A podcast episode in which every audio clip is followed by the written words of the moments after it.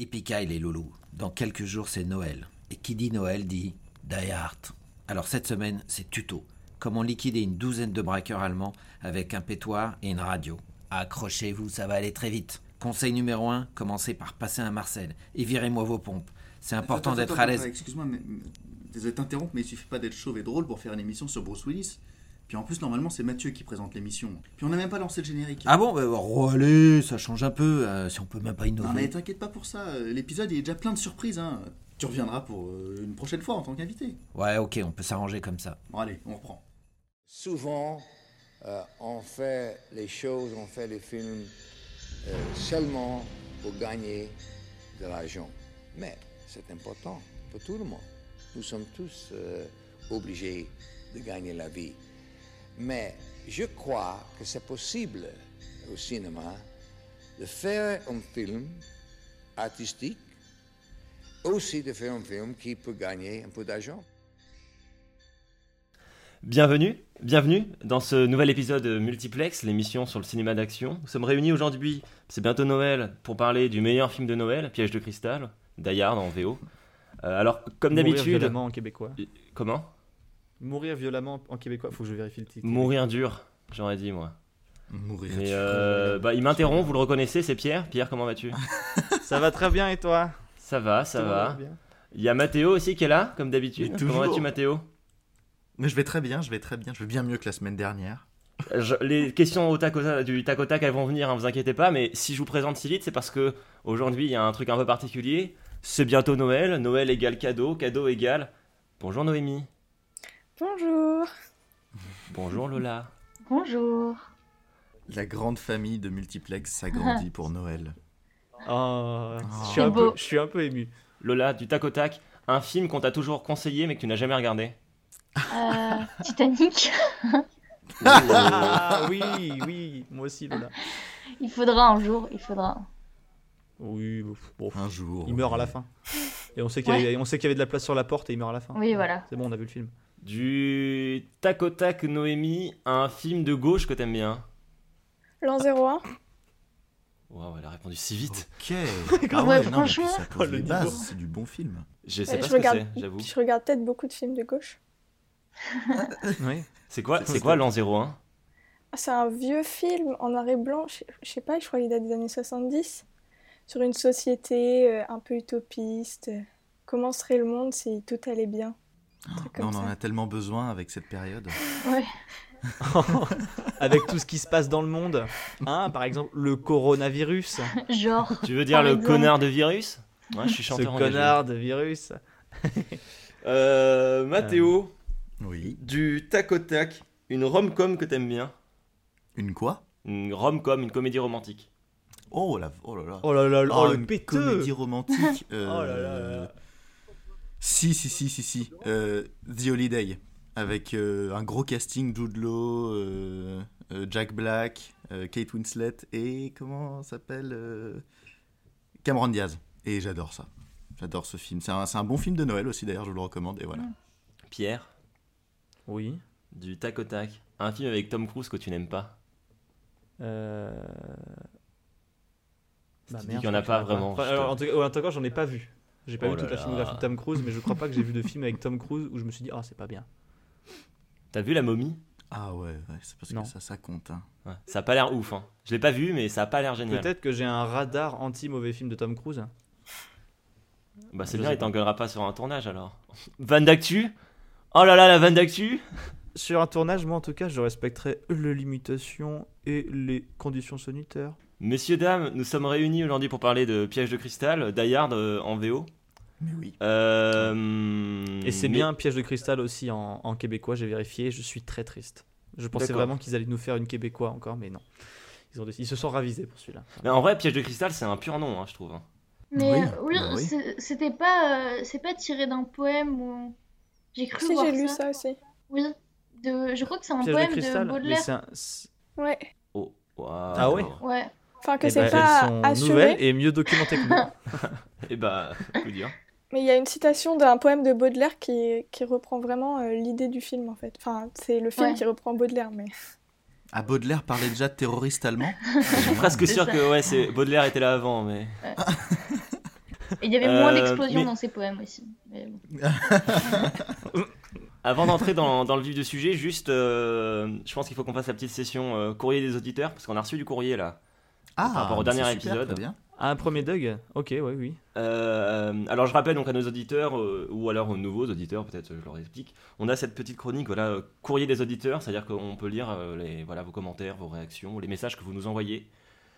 Euh, donc n'hésitez pas voilà, à réagir aux épisodes ou par exemple à nous donner euh, votre avis sur, euh, sur, les, sur les films qu'on regarde, si vous êtes en désaccord avec des choses qu'on a pu dire, euh, ou au contraire très très d'accord et que vous avez des choses à ajouter, n'hésitez pas.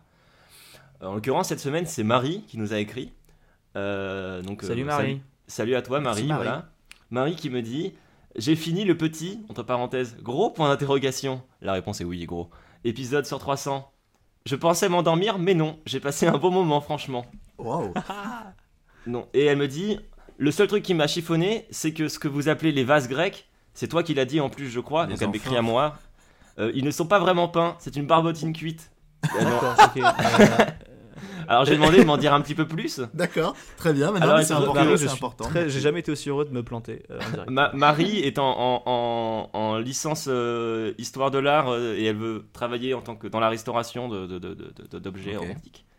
Et donc elle me dit, euh, je cite, je suis en spé peinture, mais tu es obligé de connaître les bases et des autres spécialités. La céramique grecque, ce sont des oxydes métalliques cuits et certes, ils sont parfois appliqués au pinceau à la barbotine, mais ça ne fait pas partie du procédé qu'on appelle peinture. C'est pas totalement faux de dire que c'est pas vraiment une peinture, mais pour illustrer le propos, ça va de le dire. Mais ça n'est pas vraiment le même procédé. Mais c'est génial. C'est une cuisson, donc le procédé se rapproche plus d'un émaillage ou d'une glaçure que d'une peinture. C'est génial de pouvoir apprendre des trucs comme ça dans Multiplex. Alors, Marie, je répondrai simplement. Alors, déjà, toutes mes excuses et merci euh, de, de m'éduquer sur ce point-là. Et euh, surtout, euh, je, je- je n'ai parlé qu'en mémoire de mes, de mes cours de sixième. Ouais, sur pareil. donc, donc voilà, c'était lointain, mais du coup, merci de m'avoir rappelé à l'ordre et d'avoir appris quelque chose à tout le monde. Voilà, donc c'est la Voilà. barbotine Donc en attention, fait, les, vases grecs et les amphores, c'est pas de la peinture, c'est de l'émaillage, ok? Euh, non, mais parce que tu avais dit dans un dernier épisode, tu m'avais corrigé quand j'avais dit le mot Détroit en disant faut pas qu'on s'embrouille avec les marins.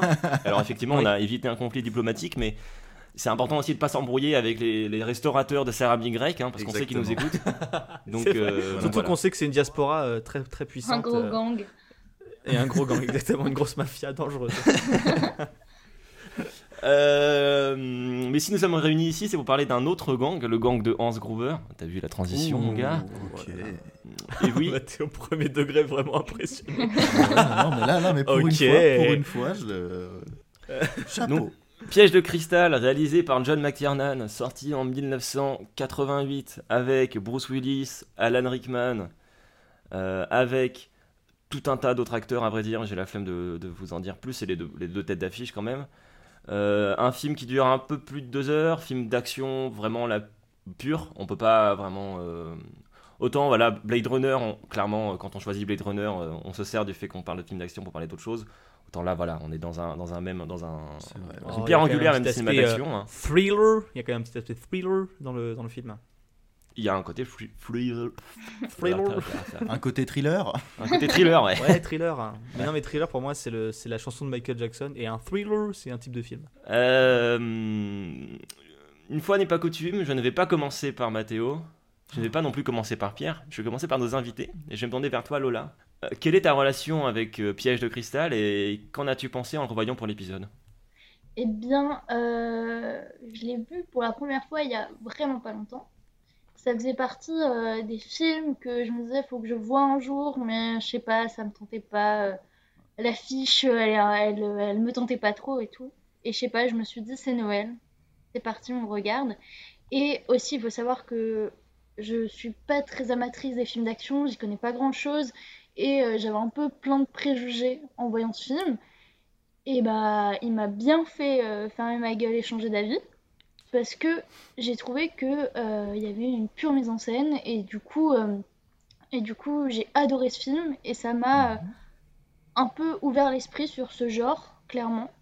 Et, et un peu remis en question tout, tout ce que je pensais. Quoi. Mais c'est trop cool. Noémie, dis-moi. Alors, moi je l'avais jamais vu, donc c'était la première fois. C'est vrai qu'on en entend beaucoup parler dans les autres épisodes de Multiplex. Du coup, je me suis dit, bah forcément, il va falloir un moment ou un autre que je le regarde pour comprendre ses blagues. Et ça m'a plu aussi. C'est assez drôle. Enfin, je pensais pas du tout que ça allait être marrant. Mhm. Et j'ai passé un bon moment parce que ça explose. On en voit un peu Oui. toutes les couleurs. Il y a du sang. Puis c'est Noël, quoi. Voilà. Ah bah c'est c'est l'esprit de Noël, hein. si vous faites de la nativité, euh, à 200% là. Et j'ai vraiment bien aimé le, le, bah, le, toute l'image du film, le bâtiment, euh, tout l'esprit très années 80 au final. Ouais. Ça a de la Ah, gueule Ah, quand même. ça, oui. hein. La, la, la photo est superbe, hein, Ouais. je trouve. Enfin, on reviendra sur ça, mais la, la photo est vraiment pas mal euh, dans ce film. Euh, Mathéo, dis-moi, qu'est-ce que t'as pensé de ce film écrit par James Stewart et Stephen de Souza? J'ai oublié de le caser. Stephen de Souza, qui, c'est pour ça que je me tourne vers toi, a euh, coécrit. Non, euh, James Stewart, pardon, a coécrit euh, Lara Croft 2. Comme je sais que tu adores cette, cette série de films. Merci, évidemment. mais merci infiniment d'arriver à faire des passerelles aussi improbables. Ouais. Écoute, j'ai adoré. J'ai j'ai adoré parce que. Alors, déjà, les Die Hard, c'était des films qui. Que, que- étant le dernier de, de- de- ma famille euh, en termes d'enfants, euh, les, les- les plus âgés que moi regardaient déjà Die Hard, etc. Donc, j'ai toujours un peu vu ça de loin. Et, euh, et mais pour le coup, le premier Die Hard, je l'ai vu il y a quelques années, c'est assez récent. Mhm. Et, et là, de le... j'avais déjà bien aimé, j'avais déjà kiffé, parce que j'avais beaucoup aimé, le... comme tu l'as déjà dit, Noémie, l'humour qu'il y a dans le film. Euh, parce que c'est vrai que c'est un film qui est assez drôle, dans l'absolu, euh, qui ne se prend pas trop au sérieux, qui se la raconte pas trop, sauf à un moment, je trouve.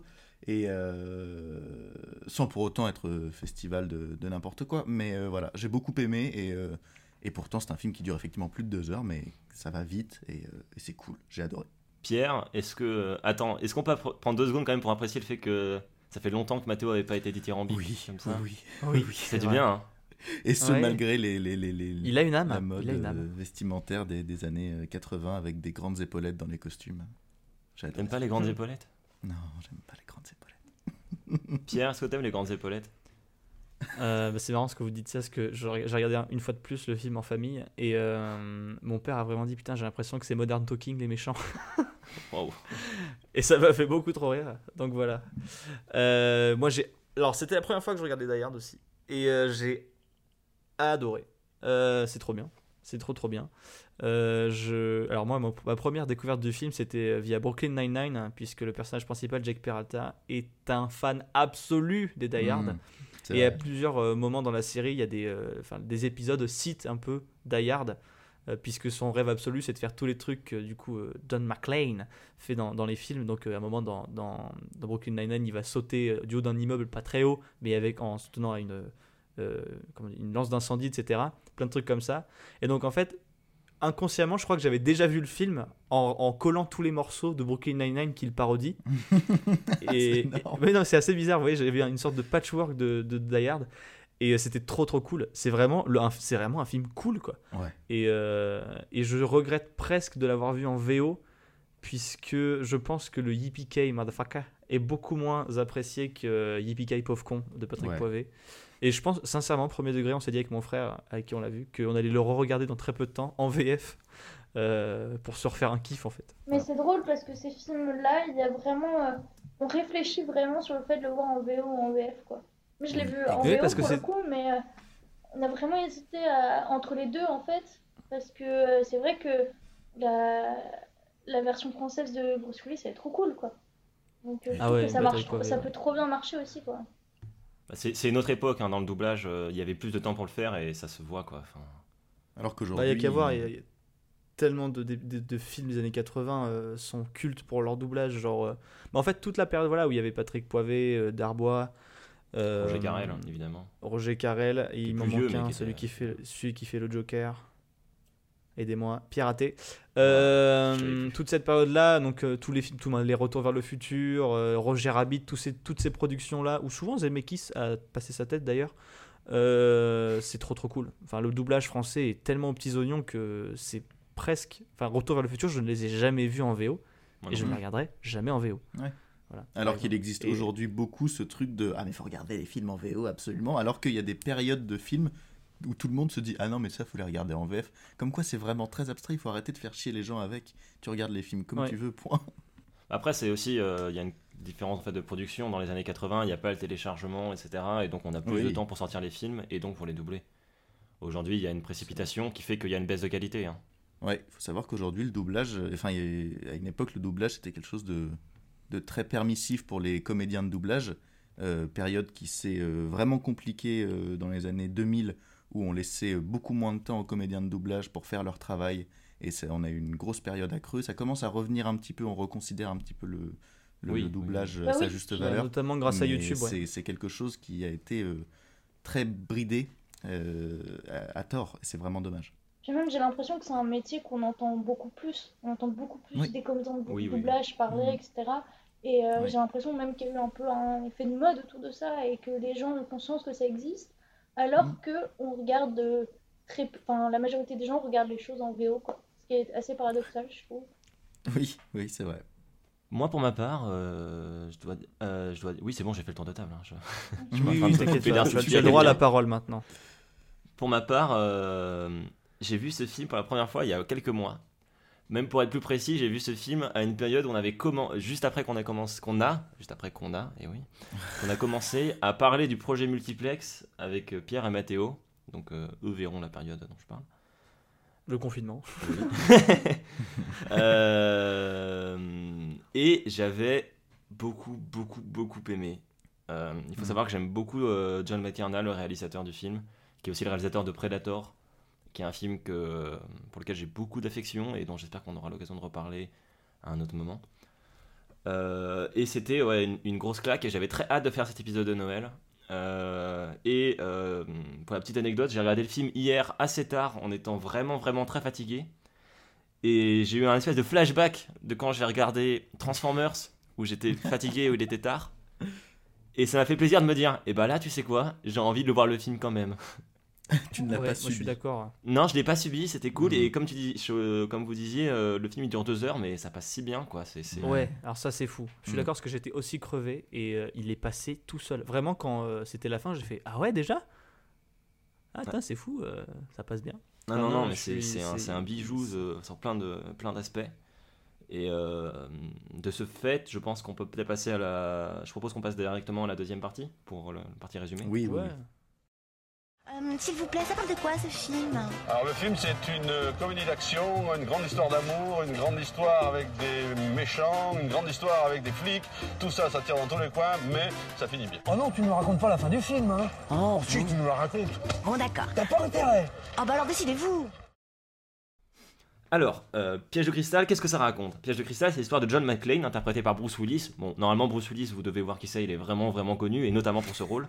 John McClane, c'est un type qui est flic, flic à New York, et qui vient voir sa, sa femme, enfin sa famille à vrai dire, à Los Angeles, pour les fêtes de la Nativité et du Petit Jésus. On apprend dès le début du film que le couple va assez Pour la mal. Hanouka. Comment? Pour la Hanouka Il vient pour la Hanouka. Il vient pour la. non, un peu après, c'est un peu après. Avant, avant. Ça. Donc, euh, On apprend assez vite dans le film que le, le couple va assez mal. Euh, en effet, Holly, donc la, la- femme de John McClane, est partie à Los Angeles pour son travail, alors que John, en lui, aurait préféré Pour rester à New York et, et même en fait rester à New York sans elle. Euh, L'action du film va essentiellement se passer dans un seul et unique endroit, le Nakatomi Plaza, qui est visible sur l'affiche. Euh, une tour où se trouve le siège de la boîte de Holly. Le, le- les événements du film ont lieu un peu avant Noël. Je crois que d'ailleurs c'est même le, le 24. La tour est vide ce soir-là, notamment parce qu'il y a des, travaux, et puis bah aussi parce qu'il y a vraiment le- les fêtes de la nativité du petit Jésus qui arrivent. Sauf au 30e étage, où la boîte de Holly fait la fête, puisqu'ils viennent de signer un gros gros contrat. Dans un des, bureaux, un bureau avec salle de bain, donc un bureau archi moderne, euh, McLean et sa femme se, mettent, se, sont à part et s'engueulent en fait. Si bien qu'elle laisse John euh, seul euh, dans ce bureau. Concours de circonstances terribles, puisqu'à ce même moment, la soirée est interrompue par l'arrivée de braqueurs allemands menés par Hans Gruber, inter- interprété par Alan Rickman. Alan Rickman, c'est Rogue dans Harry Potter, pour ceux qui voient vraiment pas qui c'est. John étant planqué à ce moment-là, le seul en fait dans un des bureaux, il arrive à se sauver. Euh, et donc l'ess- l'essentiel du film va raconter l'histoire de cette prise d'otage faite par les braqueurs et de John McClane qui va dé- désespérément essayer de sauver sa femme et de sauver euh, les gens. Euh, tant bien que mal, puisque John McClane il est, flic et c'est pas non plus un, un super héros. Dans les personnages dans les bureaux, on peut noter la présence de Takagi, le, chef de la boîte de Holly, qui va très très vite se faire tuer par Hans, parce qu'il montre un peu la cruauté du méchant. Ou un personnage que j'ai appelé Cokeman, puisque c'est donc un, un- un trader qui tape dans la coke et c'est à peu près son seul élément Et caractéristique. qui boit du coca, donc ça marche vraiment bien. Qui marche très très bien, oui, qui est très drôle euh, comme personnage et euh, sur lequel j'espère on aura le temps de revenir dans la partie débat parce que j'ai des mini théories à son sujet. Attention. Euh, Hans et les braqueurs allemands sont venus pour voler les 640 millions qui sont contenus dans le coffre de la boîte de Holly. Mais ils ne s'attendent pas à un élément perturbateur qui est John McClane. John McClane, en fait, peu à peu dans le film, va euh, tuer euh, certains des terroristes et essayer de joindre la police désespérément. Il va réussir à faire venir un, agent de police, Powell, qui euh, va comprendre que c'est la merde parce qu'un cadavre va être jeté sur sa bagnole depuis le 30e étage par John McClane. En gros, la, la scène est assez drôle. hein. Le, le flic arrive, il comprend pas vraiment ce qui se passe, il voit rien de particulier parce que les terroristes sont assez discrets. Et John McClane arrive à faire comprendre que il y a- c'est la merde en jetant le cadavre par la fenêtre. C'est un moyen de Euh, prévenir la généralement, quand des cadavres tombent, tu te doutes qu'il y a, des, il y y a embrouille, il y a anguille sous roche. D'ailleurs, oui, comme dit le proverbe, quand les cadavres tombent, sort ton parapluie. hein. On le dit, Oui. on le dit. Euh, surtout en cette période de la nativité du petit Jésus. Euh, dans le film, John et Hans, donc Hans le chef des méchants, vont pas mal se parler euh, via euh, des radios. Euh, il va y avoir une sorte de jeu entre euh, du, de- du chat et de la souris entre eux. Ils vont même d'un moment dans une, dans une scène du film se rencontrer. En, effet, dans- dans- il y a une scène où Hans euh, va aller régler un truc euh, un peu à part et se faire surprendre par McLean. Euh, Hans, petit malin, va essayer de se faire passer pour un otage et réussir à s'échapper tant bien que mal. C'est-à-dire qu'en gros, il, essaie de brain John en, faisant croire qu'il n'est pas un des, braqueurs, mais un, otage qui s'est déplanqué. Ça ne prend pas vraiment, vraiment, mais ça arrive à le tirer d'affaire. Dans les péripéties du film, on peut noter le moment où Cockman va essayer de négocier avec les terroristes. Ça ne marche pas, il meurt. on peut aussi noter le moment où dehors les flics vont tenter de prendre euh, d'assaut les terroristes. Ça ne marche pas, beaucoup d'entre eux meurent. On peut aussi noter le moment où le FBI va arriver, euh, faire les malins et vouloir euh, et couper le courant en fait pour essayer de, de foutre la merde et prendre les terroristes par surprise. Malheureusement ou heureusement pour l'avancée du film, en fait sans le vouloir, ils vont aider les terroristes à pénétrer dans le coffre en coupant le courant et en empêchant un mécanisme de sécurité de s'activer. Finalement, il n'y a que John McClane qui va réussir à arrêter euh, Hans, mais John euh, galère, il galère vraiment beaucoup. Un des éléments qui permet de voir qu'il galère, c'est qu'il est pieds nus pendant tout le film. Euh, en effet, il a été pris au dépourvu et donc euh, tout le film il est en- dans un débardeur blanc de moins en moins blanc et euh, pieds nus. Il va même moment marcher dans du verre, ce qui est assez horrible. Euh, J'ai vraiment compati. Parce que ça t'arrive souvent le dimanche. Ça m'arrive bah, tous les lundis. Tous les Ouais, lundis, ça, bah, tous les euh, à lundis. 10h. Tous les lundis, C'est pour ça que les épisodes sortent le mardi parce que tous les lundis je, je me fais mal et c'est Voilà, c'est rando sur verre pilé. hein. Bah oui, pour faire diversion, avant de partir, les, les braqueurs vont essayer, vont faire exploser euh, le, le toit euh, avec des ex- donc, tout un tas d'explosifs qu'ils avaient euh, ramenés. Euh, mais euh, ça ne va pas marcher, encore une fois à cause de, de John, qui va réussir à les intercepter. Euh, on a une scène finalement vers la fin où euh, Hans, qui a réussi à découvrir euh, qui était John McClane, etc., au fur et à mesure du film, euh, et notamment grâce à l'intervention de, bah, de BFM TV, hein, clairement c'est l'idée. Mhm. Euh, puisque donc vous vous doutez bien qu'une grande prise d'otage comme ça, ça attire la presse. La presse va parler de John McClane à la télé et donc en fait révéler des informations personnelles sur lui, ce qui fait que Hans va finir par comprendre que la femme de John McClane est parmi les otages. Euh, donc pour se barrer, qu'est-ce que Hans fait? Hans prend la femme de McClane en otage. Il se dit bah c'est bon, je, suis tiré d'affaire, mais McClane est trop fort, alors il va sauver sa femme. Hans va mourir. Hans meurt en fait dans une chute assez impressionnante sur laquelle on va là aussi euh, revenir. Euh, on peut noter quand même la façon dont il, tombe. En fait, juste avant de tomber, il s'accroche au poignet euh, de, Holly, la femme de John, et va tomber quand John et Holly vont détacher la montre que Holly porte. Qu'est-ce qu'elle porte comme montre? Une Rolex offerte par sa boîte. On parlera voilà du symbole qu'il y a là plus tard. C'est assez intéressant. Finalement, Hans est dead et en bas, euh, en bas les, otages sont peu à peu euh, libérés tranquillement. Le dernier sursaut d'action, c'est la sortie d'un des braqueurs allemands qui n'était finalement pas mort, mais qui est abattu par Powell, le flic que McLean avait réussi à faire venir. Et finalement, le film se termine sur ce plan où John et Holly euh, quittent, bah, le, lieu de l'action, alors que la caméra reste. On voit le- le- le- les, médecins, le- les services hospitaliers, etc., tous ces fonctionnaires dont la condition est difficile en cette période. Euh, ah, C'était l'instant social, bonne journée. Euh, ranger euh, tout le bordel qui a été fait euh, par la scène d'action. Et on entend en musique Let It Snow. Et j'ai envie de vous dire Joyeux Noël. Non monsieur, votre action sur le film. C'est vraiment un film métaphysique, expérimental, Ça va très très loin, peut-être trop loin pour certains. beau, touchant. euh, Enfin, c'est un film qu'il faut digérer quoi. C'est scandaleux Mais quel film, oui, euh, Mathéo, comme, euh, comme tu dis. Euh, tu... bah, je te propose peut-être de commencer euh, cette euh, troisième partie, cette partie débat. Notamment, je ne sais pas si tu es familier avec la réalisation de McTiernan, mais. J'ai vu, appréciable. j'ai vu Predator. J'ai vu Predator il y, a, il, y a, il y a un bon moment maintenant, donc je peux pas dire que je suis familier parce que c'est pas pas quelqu'un que j'ai identifié comme étant derrière des films que j'ai pu voir. Mais du coup j'ai essayé d'y faire attention parce que je sais que c'était quelque chose qui tenait à cœur pour Die Hard Oh. notamment.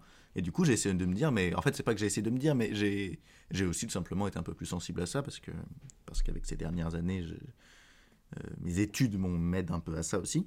Et euh, et, euh, et ben, j'adore ce film pour un tas de raisons. Comme j'ai pu le dire et comme le, le- je partage cet avis avec Noémie, il y a de l'humour dans ce film. Il y a de Mhm. l'humour dans ce film qui est plutôt bien dosé. Il y a, en fait, c'est plus des vannes que, que un, un gros humour. C'est que ça reste quand même un film d'action avant tout. Mais il y a, une, il y a des, il y a des punchlines à des moments, parce que c'est quand même très propre euh, à ce, à ce genre des années 80. Il y a des punchlines à des moments qui, pour moi, fonctionnent vraiment bien. Euh, c'est pas euh, qu'un film d'action bête et méchant. Vraiment pas, je pense. Euh, ça, ça se prend pas non plus pour, pour un grand, grand film, mais ça se permet de traiter des films comme. euh, des, des sujets, pardon, comme, euh, comme le fait que, le, justement, euh, tu t'en parlais, euh, la presse est extrêmement intrusive et voyeuriste, et, euh, et ça me, d'ailleurs, ça m'a fait très brièvement penser à un film qui s'appelle Night Call. Oui, avec oui, Jake oui, moi aussi. Où tu as, une grosse critique voilà, de- du voyeurisme euh, des médias. Et on retrouve ça dans le film, et c'est une chose que je n- que j'avais pas du tout saisie euh, à, mon à mes premiers visionnages. Et là maintenant, je l'ai beaucoup plus saisi. Je me suis dit, oui, c'est vrai, c'est bien fait, c'est plutôt bien fait. Euh, parce qu'en fait, il y a quand même. Tout le monde s'en prend plein la tronche dans le film. Ouais, ouais, ouais. Euh, tout le monde en prend pour son grade, y compris notre héros qui, euh, certes, est iconisé à plein de moments, mais globalement, c'est un mec qui galère, qui passe une soirée de merde à, à douiller tout- tous ses efforts. Et bah, c'est aussi sympa parce que du coup, c'est pas, euh, c'est- pas, c'est pas effectivement ce super-héros incroyable. Alors oui, bien sûr, hein, ça reste euh, un, un modèle fort, mais, euh, mais voilà, il y a, y a- y a beaucoup de nuances dans ce film et, euh, et c'est cool. Ça, ça le rend d'autant plus appréciable. Avec toutes les erreurs qui vont avec, hein, bien sûr, mais voilà, c'est un film qui m'a vraiment fait kiffer. Mais ce qui fait kiffer aussi, c'est l'humour. hein. Je, reviens à ton premier point, ça c'est sûr que ça. ça... C'est Ah, c'est moments pas une comédie d'action, mais c'est un film d'action avec beaucoup de comédie. Oui, c'est Et, ça, oui. euh, Noémie t'en parlait en, en début, euh, au début. Ça, ça- c'est un film qui te fait rire, Die Hard Ah oui, moi j'ai passé un super moment. Il y a plein de petits détails qui sont très très, enfin qui sont assez drôles au final. Et comme tu disais, Math- euh, Mathéo, Mhm. euh, il y a vraiment cette question de aussi, euh, enfin il y a un vrai fond aussi dans le film, j'ai trouvé. Et il y a un truc à la fin qui m'a quand même marqué, c'est notamment dans les projecteurs. Je sais pas si vous voyez la- l'image de fin. On voit des énormes projecteurs et je trouve que ça fait vraiment penser. Enfin, il y a toute une réflexion sur ce qu'est le cinéma aussi à proprement parler, de dire que ces gros projecteurs qui servent d'éclairage bah, viennent aussi dire que en fait tout ce qui était, euh, tout ce qui s'est passé dans cet immeuble est Hmm. faux et tout ça est inventé aussi au final. Je sais pas si c'est quelque chose que vous avez ressenti. Non, mais maintenant que tu le dis, euh, oui. oui, ça, ça, ça, ça, c'est- très Oui, vrai. Il y, a- il y a un recul sur le spectacle en fait dans le film. Oui, c'est ça. Ça, c'est un truc qui est très appréciable. Alors ça passe par des trucs légers comme euh, enfin l'humour, l'humour qui est pas du tout lourd. Il y a, il y a euh, bon, il y a des, des tas de des punchlines qui sont drôles et qui sont assez cultes. Par exemple, euh, quand, quand McLean essaie de joindre des flics et euh, on le prend pas au sérieux et il s'énerve en disant pensez que j'appelle pour commander une pizza? Et c'est c'est, euh, bon c'est pas très drôle quand je le dis mais c'est très drôle Non, mais film. surtout la- réaction des flics qui entendent des coups de feu et qui disent Oh, envoie une bagnole quand même. On est vraiment aux États-Unis. hein. Le temps Ouais. de réaction est incroyable. Ouais ouais non mais c'est une bagnole quand même. T'entends des coups de feu, quoi. Ouais, en, en France, il y aurait vraiment le GIGN euh, minute 2. Euh, mais non, non, non, c'est. c'est- Et puis parfois, ça, ça, c'est- cette profondeur et ce recul sur le, le cinéma, cette action, ça passe aussi par euh, la construction du, du personnage de, de John McClane. Euh, Tu disais, ouais, c'est pas, c'est pas un héros bull- bulldozer euh, comme on a dans les années 80, c'est pas, c'est pas un Stallone, quoi. C'est pas un Stallone, c'est pas un Schwarzy, c'est. C'est- un Bruce Willis. mon gars. Euh, Est-ce que c'est un truc auquel tu as été sensible, euh, Lola? Tu m'as dit que tu disais en, en début que tu n'étais pas forcément une grande fan de, de films de cinéma d'action. Est-ce que le fait là d'avoir un héros un peu plus euh, en nuance, un peu plus euh, humain en fait, c'est un truc qui t'a plu par exemple? Euh, ouais, après, je trouve que ça reste quand même un héros ultra positif, dans le sens Oui. euh, où euh, il est, il a pas trop de dualité. Certes, euh, bon, il y a sa relation avec sa femme qui crée un peu de profondeur à son personnage. Après, il reste euh, ultra, euh, il est fort, il est intelligent, euh, il est touchant. Donc, euh, oui, il m'a touché et ça m'a plu de le voir dans ce rôle-là et je trouve que il incarne super bien. Après, euh, je pourrais, c'est pas ce qui m'a le plus marqué en tout cas dans le film. Et euh, par contre, je rejoins totalement sur l'humour. Ça, c'est un truc qui m'a fait kiffer parce que j'ai trouvé ça cool de. En fait, ce qui m'agace parfois avec les films d'action, c'est que ça se prend trop au sérieux et surtout Ouais. que souvent, c'est des choses qui, bon, même si on regarde pas le cinéma pour que ce soit plausible, mais là, euh, on sait que c'est pas possible tout ça et même ce qu'il fait. Et euh, le fait qu'il y ait de l'humour, je trouve que ça désacralise pas mal de choses. Et euh, ça, je trouve- j'ai trouvé ça trop chouette par contre. Ouais, je te rejoins absolument. Il faut savoir que le, le film, c'est une adaptation assez libre d'un bouquin euh, écrit par euh, Roderick Thorpe. Euh, un bouquin qui se veut comme une suite à un autre bouquin qui lui a servi d'inspiration à Commando avec Schwarzenegger. Et c'est intéressant vraiment de voir le, le contraste entre Commando et Die Hard. Quoi. On a vraiment Ouais. des héros qui n'ont rien à voir. Je sais pas si vous l'avez vu, Commando? Non, j'ai pas vu. Non. Mais euh, ouais, je, je pourrais pas comparer du coup. Mais Co- Commando, c'est vraiment le- l'archétype quoi du héros bulldozer, c'est-à-dire que c'est- c'est l'histoire, c'est euh, Schwarzenegger, c'est un super soldat et fi- qui est- sa fille, elle est prise en otage par des méchants terroristes et il va tous les buter, mais genre à lui tout seul, il prend, il y a enfin la, scène de fin, c'est une bataille où il prend d'assaut une île où il y a le repère des méchants, il est seul euh, en slip avec des explosifs et un gilet pare-balles et il défonce tout le monde. Alors c'est très jouissif, c'est très drôle. euh, avec le recul, euh, parce que c'est aussi très kitsch, etc. Et c'est aussi ça qui est plaisant. Mais c'est complètement con en fait. Enfin, personne ne peut faire ça. Et dans Die Hard, il y, a- il y a un espèce de recul, c'est-à-dire que constamment on est sur un héros quand même qui veut pas vraiment être un héros, qui aimerait bien juste que les flics arrivent et fassent leur travail. Oui.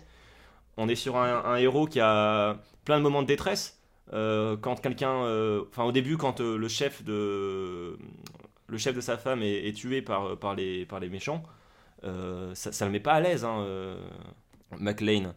Oui, Et, oui, oui. euh, il- il- même le, le premier meurtre qu'il fait, c'est un meurtre accidentel. Le premier terroriste qui tue, il le tue sans faire exprès, dans- en se battant encore à corps avec lui et en tombant dans les escaliers. Le terroriste, euh, enfin, c'est pas un terroriste d'ailleurs, c'est un braqueur. On va revenir sur ça, ça c'est un détail très intéressant. Le braqueur euh, se brise la nuque. Ce qui fait que Ma- McLean, il est tellement gentil et tellement pas un héros que euh, quand il tue, la première fois, c'est même pas volontaire quoi. Il, il essaie juste de se battre tranquillement. Il aura moins de le scrupules pour les suivants. hein. Il aura beaucoup moins de scrupules pour les suivants, mais ça c'est intéressant parce qu'en fait, en faisant ce premier meurtre comme ça, le film s'assure que, enfin voilà, pour les spectateurs, on, on- on intègre l'idée que John McClane c'est pas un assassin, Hmm. c'est un justicier. La preuve, il, il voulait pas tuer de base. Et après, euh, bon, après on accepte que bon, il... oui, sur le reste du film, euh, il est pas non plus, euh, c'est pas Gandhi quoi. Si Batman pouvait s'être dit la même chose, ça aurait beaucoup aidé Gotham City quand même. Euh, moi, je voulais juste rajouter un truc, c'est que, alors déjà, c'est bien que tu aies fait lien avec Commando, puisqu'à la base, Piège de cristal, c'était censé, à la base, être un Commando 2. Oui, du coup, à cause des bouquins. Euh, mais Schwarzy n'a pas voulu le faire, donc ils ont dit, on va garder l'idée de la prise d'otage qu'ils avaient eue. Et la deuxième chose aussi qui est très intéressante, c'est que Piège de cristal, donc comme tu l'as dit, ça s'inspire d'un roman de Roderick Thorpe, sorti en 79, et qui fait suite à un autre roman qui s'appelle Le Détective. Euh, et Le Détective a été transposé à l'écran en 1966 avec Frank Sinatra. Et euh, dans une clause de contrat de Frank Sinatra, on stipulait qu'en cas de nouvelle adaptation de ciné euh, d'un des romans de Thorpe où il y aurait son personnage, à savoir donc euh, Joe Leland, on devait refaire appel à ses services. Le fait est que, comme il avait 70 ans passés au moment où ils ont fait Die Hard, il a dit qu'il était trop vieux pour ses conneries, mais donc Ambitieux, du coup, ouais. à la base, techniquement, John McClane devait être Frank Sinatra. L'ego de Frank Sinatra est, est une source de, de, sans fin. Il s'est toujours rêvé en grande star du cinéma et ça n'aura jamais vraiment eu lieu. Tu, tu fais bien de me, me corriger. euh, Bah, il est très cool dans le, le, le, Ocean Eleven euh, original. Tu me fais penser Ah mais il y a plein de films dans lesquels il est très Ouais. cool, mais c'est juste qu'en fait le, le problème c'est qu'il même même l'Oscar qu'il qui recevra c'est un Oscar qui est totalement remis en question. euh. Enfin bref voilà c'est une grande histoire. Le, le cinéma et Sinatra c'est une grande histoire. Et tu fais bien de me corriger, Pierre. Effectivement, le, le film, c'est une adaptation de, de. Et ça devait se vouloir comme une suite à Commando. C'est euh, c'est plutôt ça, en fait, le, le- le bail. Et en fait, on a un film qui contraste et avec le, le bouquin dont il est une adaptation, Et avec Commando, on a un. un- un Ouais, ils ont, ils ont tiré le meilleur des deux euh, mondes et ils en ont quoi. fait un truc euh, complètement différent. Euh, et moi, je voulais juste revenir sur un truc, comme quoi vous disiez qu'il était quand même très gentil. McLean, je suis désolé, hein, il passe quand même de full mec sympa à passer en mode guerre psychologique d'un coup. Parce que une fois qu'il a buté le mec et qu'il s'est remis de ses émotions, il décide quand même d'attacher son cadavre à une chaise, d'écrire avec son sang Oui. J'ai une mitraillette maintenant, ho ho ho, et d'envoyer la chaise vers les méchants. Euh, à plus tard dans le film, il pendra quelqu'un, euh, laissant son cadavre. euh, Enfin, je il y a le seul truc. Je sais pas que ce choque, mais dire, euh, le, le seul truc qui m'a un peu euh, marqué, c'est que on, le- je trouve la rupture entre le, le mec un peu normal, un peu fatigué par la vie euh, qu'il est au début, on le voit dans l'avion, il est, il est, enfin, il est, il est Mm. saoulé, en plus il est jet lag, donc il a pas le temps. Euh, la rupture entre ce mec-là qui est fatigué, qui parle de, de choses, de tout et rien avec, un, avec son, son chauffeur qui est un sosie de Michael Jackson, et, euh, et le mec dans l'avion a euh, machine de guerre astucieuse, hein, mais machine de guerre qui, euh, qui bute tout le monde, et un peu brutale. C'est vrai. C'est le, c'est le petit défaut, c'est que vraiment, il, il bute le mec dans les escaliers par erreur, il fait Ah putain, ça va pas, je, je me suis mis le karma à l'envers. On va peut-être l'envoyer euh, dans l'ascenseur euh, pour faire peur aux autres, tiens. Hmm. Genre, c'est Ouais. foutu pour foutu, il se dit maintenant que je suis lancé, je vais au bout, quoi. Ouais, ouais, ouais, évidemment. euh. Non, mais par contre, c'est vrai que c'est chouette qu'il y ait des trucs. euh, Enfin, dans ce film, il y a des trucs qui sont quand même trash. Même, euh, moi, ce qui m'a marqué, c'est quand les journalistes vont voir la petite fille, Ouais, là. L'enfant, j'ai trouvé ça Ça, c'est profond. C'était c'était chaud, quoi. Et ça Oui, m'a parce que du coup, vachement pour, marqué. pour et c'est vrai restituer, que. les, les journalistes euh, enquêtent sur John McClane et euh, ils finissent par trouver son adresse et ils vont rencontrer les- ça. ses enfants et les montrer à la télé. C'est ça. Et, ils sont vraiment dans un forcing euh, Ouais, horrible. c'est. On- horrible, On, dirait tellement- BFM TV, mais le- le- la, la vraie C'est chaîne. ça. Et du coup, ça soulève Mm. déjà un truc qui, euh, qui dit, ah ok, ah, donc déjà à l'époque, il y avait cette problématique-là. Et en plus, Mm. Euh, bah, c'est trop touchant, quoi. C'est- Et donc, ce que j'ai bien aimé, c'est qu'il est pas lisse, ce film. Il y a quand même pas mal de trucs euh, un peu trash et tout, et ça, j'ai trouvé ça chouette. Ouais. Et Bah, euh, tu- tu- je voulais revenir aussi sur euh, le fait qu'il soit pieds nus. De moi, ce que j'ai compris, c'est pas un hasard dans le sens où à la première la première scène dans l'avion là, il y a Ouais. son une de voyage paiement, hein. qui lui dit, euh, je me rappelle Ouais. plus pour la raison de pourquoi il faut être nus, mais euh, et Bah, que du fait, coup ça tu- revient dans le film après. Tu, tu, tu, tu me tends, tu, me tends- tu nous tends une super perche là. Le, le, le film, en fait, euh, le, scénario du film est un vrai bijou quoi. Il y a tout un tas de, de fusils de Chekhov dedans. Alors qu'est-ce que c'est qu'un fusil de Chekhov C'est en fait c'est un- une idée qui bon, c'est un truc a, dont on a déjà parlé dans plusieurs épisodes, mais on peut le, peut, peut le redire quand même pour l'occasion. C'est c'est un bel, bel exemple dans Die Hard. C'est un truc donc euh, qui vient de Chekhov, hein, le, le, dramaturge metteur en scène, qui dit qu'en gros, si dans, une première scène vous mettez un fusil dans une pièce, bah, il faut que d'ici la fin, vous vous en serviez. Quand on pose un truc dans, un, dans, une, œuvre, il faut que ça serve plus tard. Et le, scénario de Die Hard est rempli de ça. Effectivement, au tout début, euh, Bruce Willis est dans l'avion. Son voisin lui dit Hé, moi, ce que je fais quand je, sors de l'avion et que je suis claqué, je me mets pieds nus et euh, je touche le sol avec mes poings. Et ça me permet de me reconnecter au sol. Et vous verrez, c'est- c'est c'est- c'est le meilleur truc euh, à faire. Avec mes pointes de pied, ouais. Et qu'est-ce que fait euh, John McClane? Il le fait, et c'est à ce moment-là que les terroristes arrivent, et donc ça fait que pendant tout le film, il est nu-pied. Et ça, même ça, ça va servir plus tard, parce que du coup, il y a ce moment où il est dans la merde, parce qu'il y a du verre par terre. Mm. C'est un, un, un- un fusil de Chekhov qui est posé. Il y en a plein comme ça. La Rolex, même au tout début, on mentionne vite fait le fait que sa femme, elle a une Rolex, et à la fin, c'est ce à quoi. euh, c'est ce qui va permettre à Hans de tomber. Euh, parce que Hans va s'accrocher à ça, pour pas tomber, désespérément. Mm. Euh, Il y a tout un tas de trucs comme ça, et c'est un, un vrai bijou, le, le scénario. euh, le scénario donc de Jeff Stewart et de Steven de Souza est, euh, est- est super. Steven de Souza qui, je me permets de le caser parce que voilà, a réalisé un film dans sa vie. Est-ce que vous savez ce que c'est le film qu'il a réalisé? Aucune idée. Non. Donne-nous des indices. Vas-y, on va essayer de deviner, on va essayer de deviner rapidement. Un- euh, un- un- L'adaptation d'un jeu vidéo d'action avec un acteur que j'aime beaucoup qui fait des grands écarts. Street Fighter. Oh, Ouais. Street Fighter. Ouais, Steven de Souza, donc il a fait un super, un super boulot, a réalisé un seul film dans sa vie, un, un navet qui est euh, Ah, Street Fighter. Ah, et euh, que je ne recommande pas du tout à, à nos auditeurs, et y compris à ceux qui, comme moi, aiment bien Van Damme, parce que là, vraiment, c'est. En plus, Van Damme, il était euh, vraiment coqué sans ton âge et tout, enfin, c'est la pire période. Bon, bah, Euh, c'est terrible. c'est- pas noté alors. Euh, euh, par contre, un acteur qui lui gère bien, c'est Alan Rickman. Ah, là, Transition euh, un peu pourrie cette fois, je, je l'avoue. En parlant de ça, moi je voulais juste dire euh, le soin qui est apporté euh, à tous les personnages qui ont des lignes de dialogue. Euh, je les trouve tous super bien écrits. Mm. Et par exemple, Powell, moi perso, c'est celui avec, avec lequel je me suis le plus identifié parce que je pense que dans ce genre de situation, je serais jamais un John McClane, je serais pas un mec ultra badass, mais je serais probablement le mec en bas de l'immeuble qui dit Mais vous faites de la merde là, vous faites de la merde.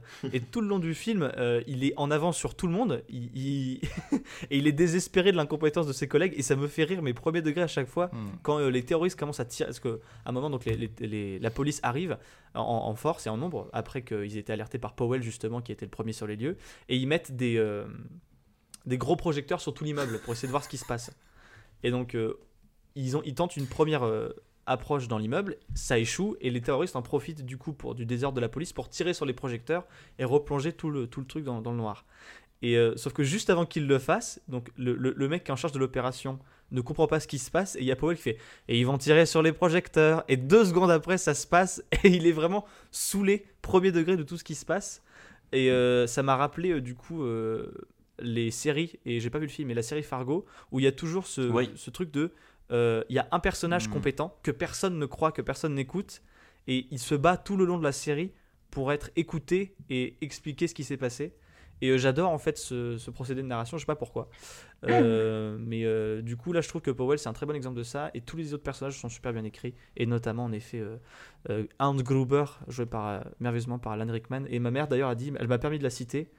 Et elle l'a vu arriver, hein. vraiment, euh, premier plan où il sort du camion, elle a dit, bah c'est là qu'il est le plus beau, tu vois.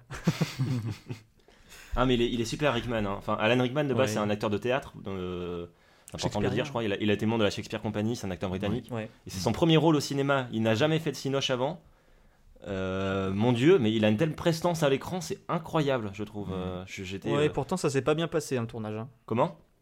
Ça s'est pas bien Oui, passé. le il voulait pas trop. Il y avait plein de trucs euh, auxquels il était sensible, je crois. Le... Les flingues, il aimait Ouais, pas il ça. voulait pas, il voulait pas tirer les coups de feu parce que Mm. il sursautait à chaque fois. La, la scène de mort d'ailleurs. euh, Oui, bah, si je- vous voyez, Oui. Tu veux raconter l'anecdote de la chaîne euh, de la scène où il chute, Ah ouais. chute ou pas? Ça me f- Alors en gros la fin. McClane arrive à tirer sur euh, Gruber qui tenait en otage sa femme. Et ils sont juste à côté d'une d'une fenêtre, comme il y en a plein dans le film. Et donc, il n'est pas tué directement par le coup de feu, mais ça le fait reculer et il tombe par la fenêtre. Sauf qu'il s'accroche à la femme de, de, de, de McClane. Et donc, la femme de McClane, Holly, c'est ça son nom? Ouais, c'est Oli. Ouais. Ouais, donc Holly euh, est. Enfin, il se tient au bras d'Holly dans le vide et essaie de se rappeler. La seule chose qui la retient, comme on l'a dit tout à l'heure, c'est sa montre.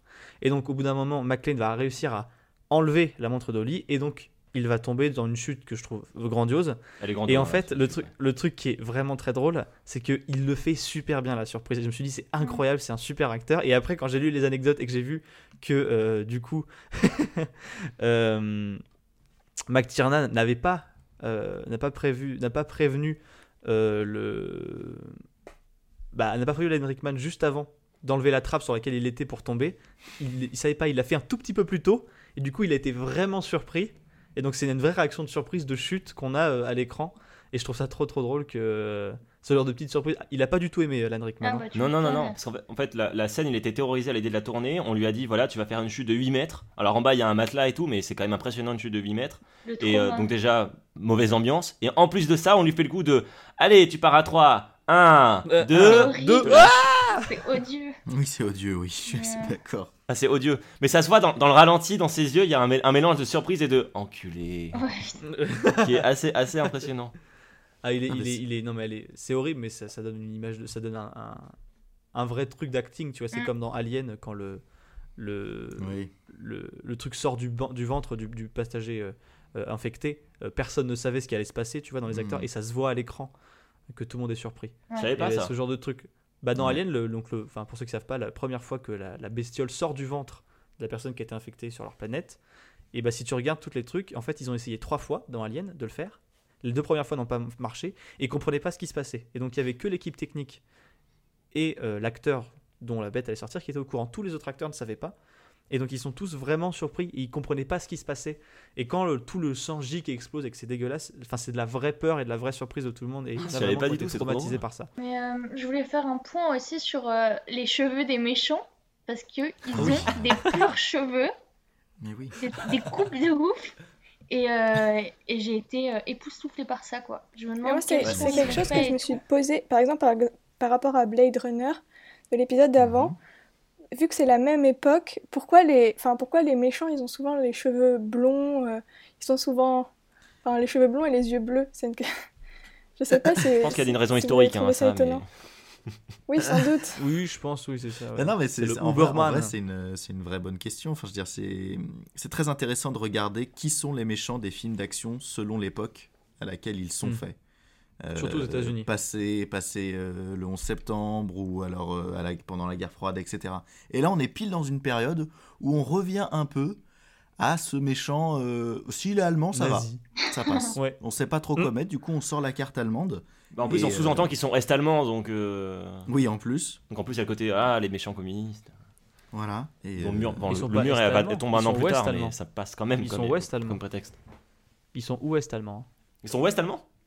Ouais. Parce qu'on nous dit qu'il est dans un groupuscule euh, folk Ouais, mais tout, ouest euh. allemand, et c'est pour ça que j'ai fait. Ah bon, ouest allemand? Moi j'ai bugué. Hein. Ou alors c'est peut-être une erreur de traduction des sous-titres, et à ce moment-là je me suis un peu laissé emporter, mais j'ai vraiment compris West Germany. Enfin West Berlin, il dit. Et donc du coup j'étais. euh, Mais du coup, c'est quoi ces revendications? Ah ben, ça, ça c'est un truc intéressant d'ailleurs, parce que on a dit terroristes à plusieurs reprises, mais justement, dans le bouquin c'est des terroristes, dans la première version du scénario c'est des terroristes, et John McTiernan, quand il est arrivé avec le projet, il a dit non, non, on va pas faire des terroristes, c'est déjà un peu trop sérieux, et ensuite euh, prévisible, on va faire des braqueurs, et je trouve que c'est une pure idée, euh, parce que ça permet à, notamment à- au personnage de Hans Gruber d'a- d'a- d'avoir euh, ces scènes qui lui donnent une certaine profondeur et aussi une grosse sympathie où en fait on comprend qu'il fait en sorte de se faire passer pour un terroriste de la police alors qu'il est juste venu faire un braquage. Mm. Et c'est super drôle déjà, Ouais. parce qu'il y, a- il y a des scènes voilà, merveilleuses où par exemple on lui demande ses revendications et il dit oui je veux faire libérer des, ota- des, des prisonniers politiques et il donne plein d'endroits et euh, en off il dit à ses, à ses hommes, Ah, j'ai lu leur nom dans le New York Times, c'est très très drôle. C'est trop trop drôle ça. Et, euh, et ensuite, ça permet en fait de, de faire un vrai méchant, euh, comment dire, euh, bah en fait beaucoup plus crédible, je pense, parce que si ça avait, si ça avait été un méchant politique, il aurait soit fallu faire un, un méchant, un terroriste, ça aurait donné des enjeux politiques au film euh, assumés. vrai. Et donc il aurait fallu soit traiter ça sérieusement, euh, soit bah en fait faire un film un peu nul où on caricaturait le méchant. Hmm. Et là, en en faisant juste un mec qui vient et qui est en mode bah non, moi je suis pour la- là pour la thune. euh, Ouais, en fait ils en font un méchant intelligent. ça, hein, ça le rend beaucoup plus crédible dans cette ambiance euh, un peu plus légère, quoi. Bah, ça contribue Ouais, à puis- faire en sorte que le film ne se prenne pas trop au sérieux. Ouais, parce que même le méchant se prend pas au sérieux en fait. Le méchant fait semblant d'avoir des intentions qui ne beaucoup plus poussées que celles qu'il a. Et moi, j'ai mis vraiment du temps à comprendre que c'était un braquage. Même Ouais. au moment où on les voit Bah, percer. euh, Enfin, il s'appelle Théo, je crois, celui qui perce le, Ouais. Oui, c'est Théo, oui. Ouais. bah, l'axe Très drôle, pour accéder au- je à l'argent. J'ai- j'ai- Ah, je comprenais pas ce qu'il faisait et j'ai mis du temps à comprendre d'où il voulait en venir et ce qui, ce qui allait se passer, quoi. Hmm. Ça, c'est un des points, enfin, c'est quelque chose de négatif que j'ai noté. Après, j'étais, Ouais. j'ai, au bout d'une heure, une heure et demie du film, j'ai un peu décroché. J'ai l'impression, à Ah partir, ouais? Ah. à partir du moment où il y a le FBI qui s'en est mêlé. Mhm. Ah non, moi ils me font trop rire. Ah Johnson et Johnson, non l'autre. Ah ça, ça me tue de rire. Mais ils utilisent la vanne trois fois, mais je vous jure, je rigolais pour premier degré. C'est con comme vanne, mais qu'est-ce que c'est drôle. Je trouve ça très Oh drôle, là c'est là que là. ça caricature un peu le, le poncif de, du FBI Ouais, qui arrive et qui fait on reprend Ah l'affaire et ils sont en costume et ils sont Oui, sérieux. ça. Et en fait, euh, ils se servent de ça pour les faire passer pour des cons et c'est trop drôle. Ouais, ouais. Et c'est Ah, là que ça trop t'a perdu, Noémie. Mais c'est juste, c'est juste que j'ai noté cet aspect-là et d'un- au bout d'une heure et demie de me dire, euh, là, en fait, je suis plus trop ce qui se passe. Et je comprenais pas d'où ils voulaient en venir les méchants. J'avais du mal à comprendre, mais- parce que vous dites qu'il n'y a pas de dimension politique, mais de par leur physique et de par l'aspect euh, guerre froide, c'est des Allemands, tout ça, il y a quand même un aspect politique. Et je comprenais pas pourquoi des braqueurs étaient justement. al- pourquoi ils étaient allemands. Bah, il joue sur ça en fait pour moi. Il joue de ça. Le but du truc, c'est justement, euh, enfin quelque part, c'est là aussi l'intelligence du film, je pense, c'est qu'il profite des clichés que les spectateurs et aussi donc les personnages du film ont sur eux pour faire passer leurs crimes euh, en dessous, donc faire passer leurs véritables intentions sous un sous couvert de euh, de de croyances politiques, etc. C'est pour ça qu'il dit, euh, je suis pas un terroriste, je suis un très très bon voleur. À un moment, il le dit. Et il dit, euh, et donc le, but, son plan, c'est de se faire passer pour un terroriste avec une prise d'otage, faire exploser le bâtiment et s'enfuir, se faire passer pour mort. Et du coup, personne remarque le vol. Comme ça, personne va le chercher et tout. En fait, son plan, c'est ça. Son plan, c'est se faire passer pour un voleur, euh, un terroriste, pour ne pas voit le vol. Donc en fait, quelque part, ton analyse elle est fait ultra avoir, juste quoi. puisque euh, tu t'es fait avoir comme le FBI. voilà. Non, mais un truc par contre que tu dis Noémie qui est, qui est cool, euh, c'est que oui effectivement si le film euh, en, en décidant de ne pas faire passer les personnages pour des terroristes, euh, peut-être se défait d'un truc politique, il n'en demeure que parce que c'est une œuvre euh, et que c'est un, ça délivre un message sur sa société, etc. Ça reste une œuvre politique et euh, par certains aspects. Alors il y avait par exemple, Lola t'en parlait tout à l'heure, la critique des médias qui est, Mm. euh, qui est toujours vraiment terriblement d'actualité. Enfin, la, la connerie que les médias font en allant interviewer euh, les gamins de McLean et donc ils le foutent dans la merde, ça m'a vraiment rappelé quand BFM avait, inter- avait dit à la en direct pendant Ouais. l'hypercachère Oui, euh, il y a des mecs planqués dans la chambre froide. Genre, bah les gars, vraiment, si les terroristes regardent la télé, là, c'est fini. C'était- impressionnant. Euh. Putain, mais oui, c'est vrai que. oh Ouais, ouais, non, mais je me rappeler de ça, c'était fou. On peut pas Euh. Un autre truc que je trouve euh, intéressant, c'est que c'est le personnage donc, que moi j'avais appelé Cockman tout à l'heure, donc en vrai qui s'appelle Ellis. Ah ouais. Mais je trouve que via ce personnage, il y a une si belle critique du monde de la finance. Qui, euh, le film en 88, à ce moment-là, la finance, elle est en pleine expansion. On est en plein dans l'ère réganienne aux États-Unis. Hmm. C'est voilà le grand moment de, des Golden Boys de Wall Street, etc. Et on a ce mec qui est archi coquet, qui n'a aucune valeur euh, morale, qui va négocier avec les terroristes en disant euh, c'est très drôle comment. Enfin, il va voir les terroristes et il leur dit écoutez, moi je m'en fous de la politique. Moi, je m'en fous que vous détestiez des Arabes, des Juifs, des Irlandais ou quoi que ce soit. Moi, je viens pour négocier. Le business, c'est du business. Putain, mais c'est tellement le monde de la finance, in a nutshell, c'est parfait. Et, il boit euh, un coca, c'est le diable. Et, et comment? Et il boit un coca en plus. Et il boit un coca, mais c'est Satan et c'est le shaitan, bien sûr. Mais je crois qu'à ce moment-là, il voulait à nouveau euh, dans le film remettre euh, de la coke et sniffer à nouveau. Et en fait, le staff de décoration lui a filé un coca au lieu C'est de lui donner drôle. de la, Ah, c'est si drôle. lui Très, donner de la coke. J'ai lu ça aussi. C'est trop bien. J'adore. Ah, ça, c'est drôle, ça. Mais alors, moi, ce que j'aime bien aussi, c'est le. Bah, en fait, je me- j'en profite pour faire une parenthèse. Bruce Willis, que je trouve vraiment. Alors, en fait, je Oui, on a parlé de Rickman, mais Bruce Willis, il est super. hein. J'ai pas souvent vu Bruce Willis. En fait, je crois que mon premier contact avec Bruce Willis au cinéma, eh ben, c'était pas au cinéma, en fait, c'était dans Friends. Ouais. Euh, On l'oublie trop, mais donc oui. voilà. Et, je, et donc je connaissais. Et non, et après, je l'ai vu aussi euh, se jouer lui-même dans Ocean 12. Voilà. Ouais. Euh, et depuis peu, j'ai revu d'autres films de lui. J'ai vu aussi notamment euh, un- une très grosse dope que je ne conse- vous conseille pas qui s'appelle Death Wish, où c'est, qui est un remake de euh, Un homme dans la ville. Euh, c'est très mauvais, c'est très mauvais, ne faites pas ça. Mais euh, c'est agréable de voir. Mais Bruce Willis sauve le truc comme d'habitude.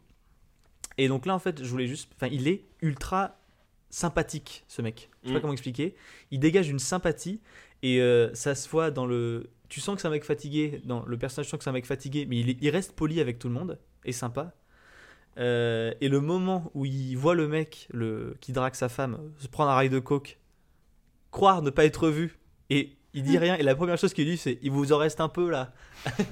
je trouve ça, je trouve qu'à chaque fois c'est de la caractérisation, c'est ultra subtil, mais c'est tellement efficace, et euh, les dialogues sont super bien écrits, et c'est vraiment un film qui est ultra agréable à regarder en plus pour ça.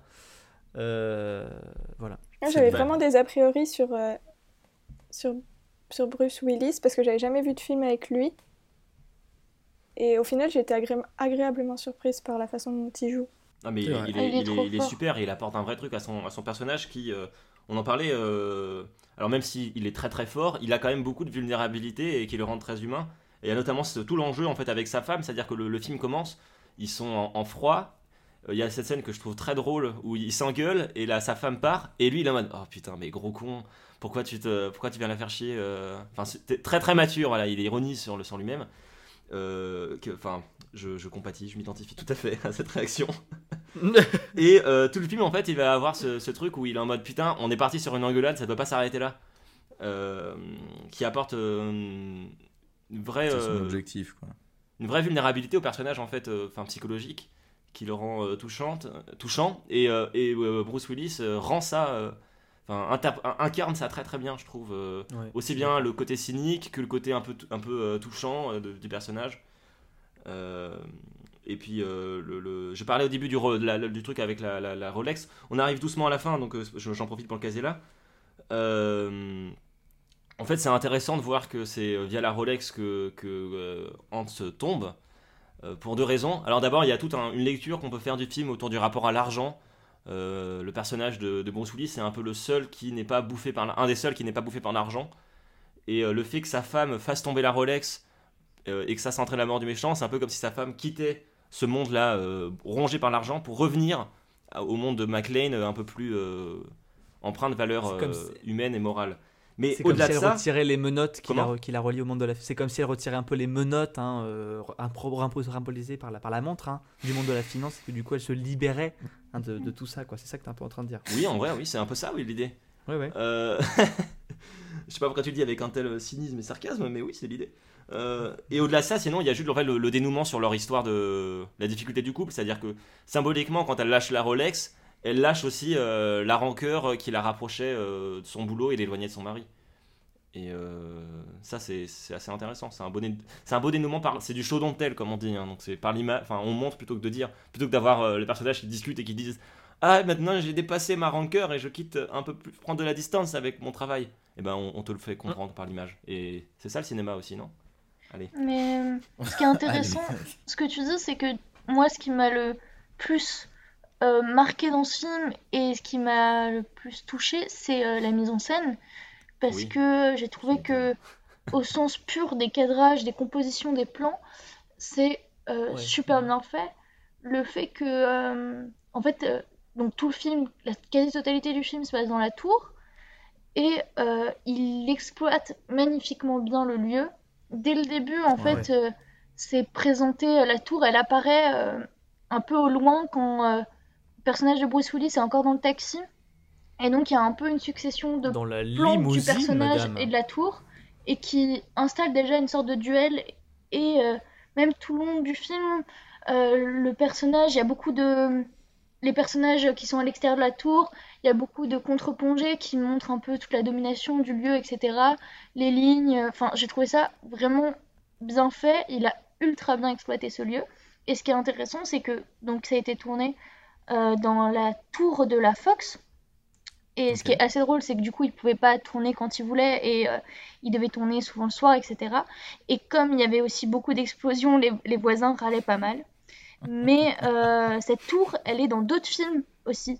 Et ce qui est drôle, c'est c'est de voir comment euh, elle est euh, devenue un truc de pop culture, quoi. On peut la voir dans Seven aussi, dans les, euh, pas dans Seven, dans Fight Club, excusez-moi, quand les tours explosent à Oh, la purée, fin. oui Il y a cette C'est vrai Ouais. Et euh, après, je l'ai pas vu, mais dans Brooklyn Nine-Nine, elle y est aussi, mais j'ai pas vu la série. Ouais, bah, Mais- c'est un épisode en fait, c'est dans Brooklyn Nine-Nine, elle y est parce que ils pour une raison due à- à au scénario, ils vont en Californie. Et donc le personnage principal de la série étant fan absolu de ça, il passe devant, il fait "Oh s'il vous plaît, on doit y aller quoi." Et donc du coup, euh, ils y vont, ils sont dans un étage qui est en travaux qui ressemble beaucoup à celui Ah, où Tom McClane se trouve et euh, un des personnages les enferme dedans. euh, pour une raison, enfin bref, je vous dis pas, mais en gros, il les enferme dedans, et donc du coup, lui, premier degré, il dit Ok, il faut qu'on arrive à sortir de là et tout. Et euh, il y a tout, tout l'épisode est basé, enfin, c'est des- il y, a, il y a au moins par saison, il y a au moins un épisode qui fait gros- une grosse référence à, à Ah, c'est drôle. Mais Mais, t'as, euh, t'as- t'as totalement raison, euh, Lola. euh, c'est, très, très chouette et fascinant de voir combien euh, un seul même environnement est aussi euh, diversifié dans la manière de le, de le filmer, de le représenter. Parce qu'il n'y a pas tellement de redondance et, euh, et c'est, pas évident en soi. Ouais, bien sûr. Et puis même le l'exploitation, le suspense que crée le lieu quand il est dans des Mm. tout petits espaces, c'est ultra oppressant. Même, je- on parlait de la symbolique de la montre, mais en fait, euh, le fait que la tour, euh, elle soit pas finie aussi, je trouve que ça révèle plein de choses en fait. Et, euh, et aussi, oui, tous les espaces, l'ascenseur, les câbles, euh, je trouve que ça instaure vraiment un truc. Et c'est vraiment un labyrinthe, quoi. Et du coup, ça nous met encore plus, je trouve, avec le personnage de Bruce Willis, parce que on, on se demande à, à sa place qu'est-ce qu'on aurait fait, et surtout que la course-poursuite avec les méchants, et ben, comme tout le monde peut se cacher n'importe où, on, Ouais. on sait jamais, quoi, où il est. Et donc, le suspense est encore amplifié, je trouve. Ouais, surtout qu'il se prend, enfin, il, il, s- il tombe lui-même dans les pièges qu'il a tendus parfois auparavant euh, aux autres, quoi, à savoir se cacher dans des coins et tout. euh. Ouais. Enfin, euh, c'est aussi dangereux pour lui que pour les autres, euh, cette, ce, ce truc-là. Ouais. Donc c'est vrai que c'est vraiment bien fait. Euh, on, a- on arrive doucement là vers la fin du, du podcast, mais je pense qu'il de l'épisode, mais je pense qu'il faut quand même dire du podcast, ça serait vénère. mais euh, je On pense qu'il faut quand même qu'on fasse un mini topo sur la musique que je trouve superbe. Il y a une Ah, dire utilisation l'hymne à la de, joie de, de l'hymne à la joie, ouais, de, la- eh, de notre hymne, de notre euh, hymne national Hymne euh, européen. qui est qui est merveilleuse. Je sais pas si l'un d'entre vous veut revenir sur ça, mais Moi, la musique m'a fait chier. Voilà, c'est mon point faible du film. C'est vrai Ouais, moi Ouais, aussi, elle m'a pas. Ça, ça me, ça me choque pas. en fait, je vais te dire pourquoi. Parce que pour moi, le premier contact avec Die Hard, le vrai contact, c'est quoi? C'est la bande-annonce du dernier, où euh, ça pète dans tous les sens et apparemment, c'est pas un bon film. Enfin, j'en sais rien, mais donc, du coup, la bande-annonce m'énervait déjà. Et tout du long, c'est euh, l'hymne à la joie avec des chœurs et tout, là. Et. euh, et. euh, et enfin, je, trouve je trouve honnêtement. Le, thème de l'hymne à la joie est ultra cool et je le trouve dans celui-là. Je sais pas s'il est repris après, mais je trouve que dans celui-là, il est mal utilisé puisque euh, il y a vraiment des scènes à un moment de grandiose où ça pourrait être utilisé et ça ferait sens, mais il est toujours utilisé de manière très euh, éparse, un peu diffuse, très doucement. Parfois, c'est juste un instrument qui joue très faiblement à une scène et je, je ne comprends pas pourquoi euh, ce choix. Et euh, ça me parle pas, c'est un parti pris qui me parle pas, donc euh, je n'ai pas été euh, particulièrement touché par la musique. Et en plus, il met même pas la version de Dean Martin à la fin de la It Snow, donc je suis déçu. Je suis tellement en désaccord avec toi. déjà, enfin, il y a déjà le, le- le clin d'œil qu'on peut voir. après, c'était parce que je sais pas si tu l'as vu, mais moi, c'est un de mes films préférés, donc c'était aussi pour ça que ça me touche. Il y a un clin d'œil, je pense, à Orange Mécanique, où Beethoven, c'est, ouais, t'as vu, je dis Beethoven, où Beethoven est utilisé comme leitmotiv de la violence. Le leitmotiv de la violence, c'est euh, la musique de Beethoven et notamment euh, l'hymne à la joie. Et là, de la, remettre là, euh, quand on fait, enfin, quand on met en, relation ce film, on met en relation Piège de cristal avec Orange Mécanique, c'est pas inintéressant. Et au-delà de ça, moi, je trouve au contraire que c'est, en fait, dans tout le film, il y a plein de moments où, comme tu disais, on, entend un peu de manière éparse, discrète, l'hymne à la joie, donc il soit repris par des instruments assez graves, par exemple, ou des choses comme ça. Et, euh, et ça éclate quand le coffre ouvre, où là on l'entend euh, pleinement euh, retentir. Et je trouve qu'en fait ça donne un côté très magistral, c'est-à-dire qu'il y a ce truc euh, qui rôde comme ça tout le long du film, et quand le coffre ouvre, c'est magistral, quoi. C'est- grandiloquent, et euh, de la même manière, la musique devient magistrale et grandiloquente. Ah, je suis un peu passé Je à côté ça- Oui, je comprends, hein, mais ça, ouais, moi aussi, ça m'a. C'est pas un truc que j'avais remarqué au premier visionnage, hein, c'est en, le revoyant là pour l'épisode, j'ai vu ça et ça m'a marqué. euh, Hmm. Euh, mais après, encore une fois, c'est aussi, je pense, euh, ça a aussi beaucoup à voir avec ma, ma- mon, mon histoire d'amour pour euh, Orange Mécanique. Moi, j'aimerais juste faire un- une petite parenthèse sur un truc que j'aime bien faire à chaque fois, savoir quels autres acteurs auraient pu jouer euh, John Oui, McClane. et je pense qu'on on terminera sur ça parce qu'on arrive euh, à une heure de- d'épisode. Mais c'est toujours une bonne anecdote et un bon truc à, à regarder. Qui aurait pu jouer John McClane? Alors, il y avait donc d'abord le scénario est passé dans les mains de Schwarzenegger et Sly. Euh, ensuite, donc John McClane a été proposé à Burt Reynolds, Euh, Richard Gere, ouais ouais ouais. Euh, Richard Gere parce qu'il avait été euh, pour sa prestation physique dans Sans pitié. Euh, et ensuite, on a eu Don Johnson de Deux flics à Miami. Don Johnson qu'on peut retrouver dans le fabuleux À couteau tiré que je vous recommande. Euh, Richard Dean Anderson qui joue MacGyver et donc Bruce Willis qui a été le dernier retenu. Mais voilà, euh, moi je- je- enfin, j'imagine très très difficilement euh, Burt Reynolds ou Richard Gere euh, Ah, putain, dans mais Burt Reynolds, Die Hard. euh, il y aurait eu un côté beaucoup, beaucoup trop classe en fait, je trouve. Mm. Euh, euh, Bruce Willis, il apporte un truc un peu sale entre guillemets. Euh, Enfin pas sale, comment expliquer, un peu euh, brut de décoffrage sans trop l'être. Oui, oui, mais- dans, dans, dans ce film qui est important Ouais, il est et je plus pense simple. que Richard Gere et Burt simple. Reynolds. Ouais, simple, voilà exactement, un truc simple que Burt Reynolds et Richard Gere n'ont pas pu apporter, ce qui sont trop raffinés en fait. Bah, Il y, a- il y a quand même un truc. euh, euh, alors voilà, c'est le petit topo. euh, faut parler de classe, mais. Et y attends, et aussi Al Pacino. On, on est dans Pardon, un environnement euh, ultra bourgeois, etc. Et en fait, ils sont tous sauvés par, euh, par le seul mec qui n'est pas de leur classe sociale, qui est flic, euh, qui vient d'une autre ville, et, et- etc. Et ça, c'est intéressant. Ça caractérise aussi le personnage, le fait de ne pas être un grand bourgeois, mais en fait un petit flic. Et de terrain, qui plus est. hein. Donc c'est même pas un bureaucrate. hein.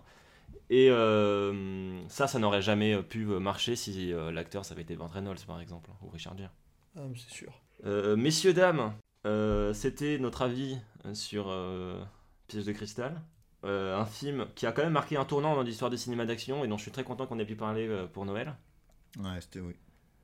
Puis surtout, ça va Euh, devenir un rendez-vous. Ça va devenir un rendez-vous maintenant. Ça deviendra un rendez-vous, je pense, ouais, Noël prochain. On se, dit tous les- Noël. on se dit tous rendez-vous euh, Noël prochain pour Die Hard 2 Ah moi Oui, oui, moi c'est oui, hein, je serai là. Mesdames, je vous entends pas là. Je- si, mais moi, en vrai, je me demande si les autres sont bien ou pas. Et j'ai cru voir que là, ils voulaient faire un. Un J'ai peur du terme, mais en gros, euh, faire un film sur euh, la vie de John, John McClane quand il est policier, genre avant tout ça. Nul. Oula, oula, oula. Mais- Avec qui pour jouer John McClane? Bah, je sais pas, mais j'ai vraiment, Reynolds. j'ai juste vu ça passer et du coup, j'ai j'ai pas euh, creusé plus, mais euh, ça me fait un peu peur. Parce que Attends, généralement, je- euh, Attends, je regarde ça. je me demande s'ils vont pas euh, trop étirer euh, l'univers. euh, Si, si, mais euh, apparemment le 3 est super. Le 3, c'est aussi John McTiernan qui réalise. Je pense que. Et déjà, Euh, pour arriver au apparemment- 3, il faut deux ans. hein, donc euh, il y a le time. hein. Je vous en demande pas non plus un engagement euh, terrible. Apparemment, euh, le 1, 2, 3 sont très bons et après, c'est. Ouais, après, c'est pas très très bien. ouais, mais- C'est la dégringolade. Passer après John McTiernan, c'est toujours difficile, hein, de toute façon. Mm. Euh, un petit mot pour les auditeurs euh, avant qu'on on parte. Euh, je le rappelle, on a une page Facebook, on a un compte Instagram. N'hésitez pas à nous suivre, à liker, à commenter, à nous dire votre avis à vous sur Piège de Cristal. Ça aussi, ça nourrit le courrier des auditeurs, hein, par exemple. Normalement, c'est pas embrouillé avec des conservateurs de musée cette semaine, donc ça devrait aller. Mais Oui. euh, bon, si c'est le cas, Marie, si tu nous entends, et que on a, on a mal dit un truc, euh, si par exemple c'était pas du verre sur les vitres, mais que c'était euh, une pratique Du polyester, différente euh, d'émaillage, plastique. n'hésite pas à nous le dire. hein. Je sens qu'on va s'embrouiller avec des architectes là. oui. Euh, voilà. Et euh, si vous nous écoutez au fait depuis une application type Deezer ou Spotify, n'hésitez pas à vous abonner au podcast dessus. Ça nous aide à gagner en visibilité et ça fait toujours plaisir. Euh, chers auditeurs, je vous dis à la semaine prochaine et euh, messieurs aussi et mesdames peut-être Avec plaisir. ça serait ou à bientôt en tout cas. Ouais, grave, c'était trop bien. C'était très cool de vous recevoir euh, Bah ouais, en tout dans cas, cet épisode de Noël et on espère euh, On aimerait pouvoir faire ça plus euh, souvent. Lola en et tout cas. Noémie vous avoir euh, à nouveau euh, bientôt. Carrément. Avec grand plaisir. Mais ouais. Et puis, bah, joyeux foi, Noël. euh, Joyeux Voilà, Noël. oui, nous vous Ouais. souhaitons de très bonnes fêtes. De très bonnes fêtes de la nativité et du petit Jésus. Bah, C'est avec grand plaisir.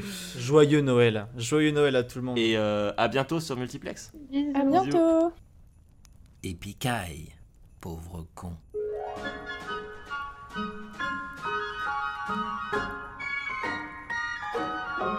Oh, the weather outside is frightful, but the fire is so delightful.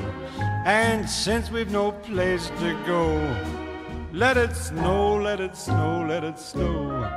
Man, it doesn't show signs of stopping. And I've brought me some corn for popping. The lights are turned way down low. Let it snow,